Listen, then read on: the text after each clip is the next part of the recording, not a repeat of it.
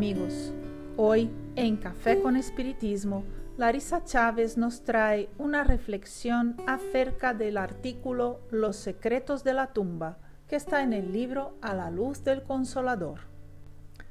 Un espíritu que fue abnegado cuando encarnado, que practicó el bien y el amor al prójimo y vivió para la caridad, cuando desencarna, puede sufrir el fenómeno de la retención en el cadáver, suponiéndose bajo tierra junto a él, sintiendo ser devorado por los gusanos que le comen el cuerpo, que se descompone? ¿Eso es posible? ¿Qué contestaríais vosotros a esta pregunta, amigos míos? ¿Qué es lo que la doctrina espírita viene a contarnos sobre este tema?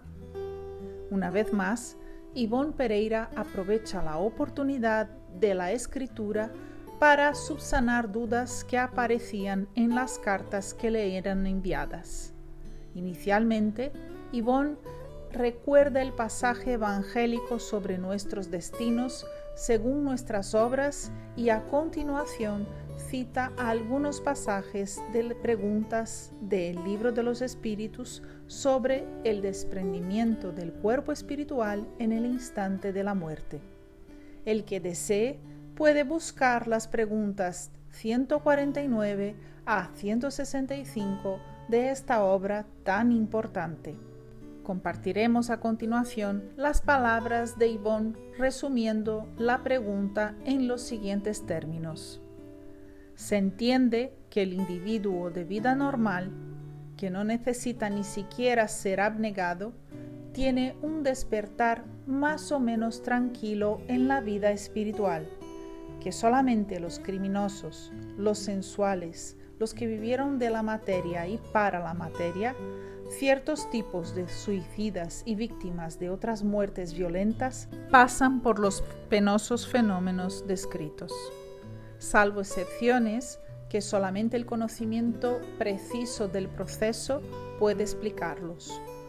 A su vez, el genial analista Ernesto Bozzano, en sus preciosas monografías La crisis de la muerte y fenómenos psíquicos en el momento de la muerte, esclarece el tema dándonos a comprender que el despertar del individuo de carácter normal en el más allá de la tumba es tranquilo e incluso feliz y que por lo tanto el abnegado, siendo superior al normal, seguramente tendrá un despertar aún mejor, a menos que se trate de un refinado hipócrita que engañó al mundo y, pretendió engañar también a Dios.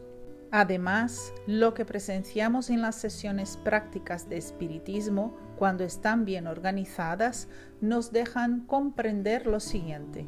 En principio, solo los malos, los obscenos, los suicidas sufren penosas situaciones después de la muerte. Los normales, los buenos, los virtuosos despiertan tranquilamente, felices, incluso gozando las delicias de la vida espiritual. Un espíritu que vivió en este mundo para el bien del prójimo, que fue al sacrificio de la abnegación, muy probablemente no experimentará los horrores de la descomposición de su propio cadáver, porque ya era seguramente desprendido de las cosas terrenales antes de la desencarnación, ya vibraba en armonía con la ley de Dios y por tanto practicaba el intercambio mental con los buenos espíritus. A menos que toda esa conquista haya sido malograda, aún guarda afinidades muy fuertes con el cuerpo somático o con deleites materiales que rondan la existencia en el planeta terrenal, como señaló Kardec. No se puede olvidar jamás que en espiritismo no hay reglas. Cada caso es un caso distinto. El caso, amigos míos, es que somos nosotros los constructores de nuestra propia realidad en cualquiera de los planos de la vida. La perturbación que sigue al pasaje, bien descrita en el libro de los espíritus, puede durar segundos o mucho más tiempo.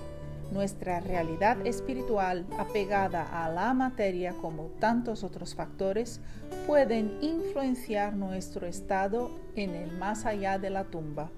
El bien que hagamos, los corazones que consolemos, el pan que compartimos siempre contará a nuestro favor, porque la ley de la vida es de justicia, amor y caridad. Un gran abrazo a todos y hasta el próximo episodio de Café con Espiritismo.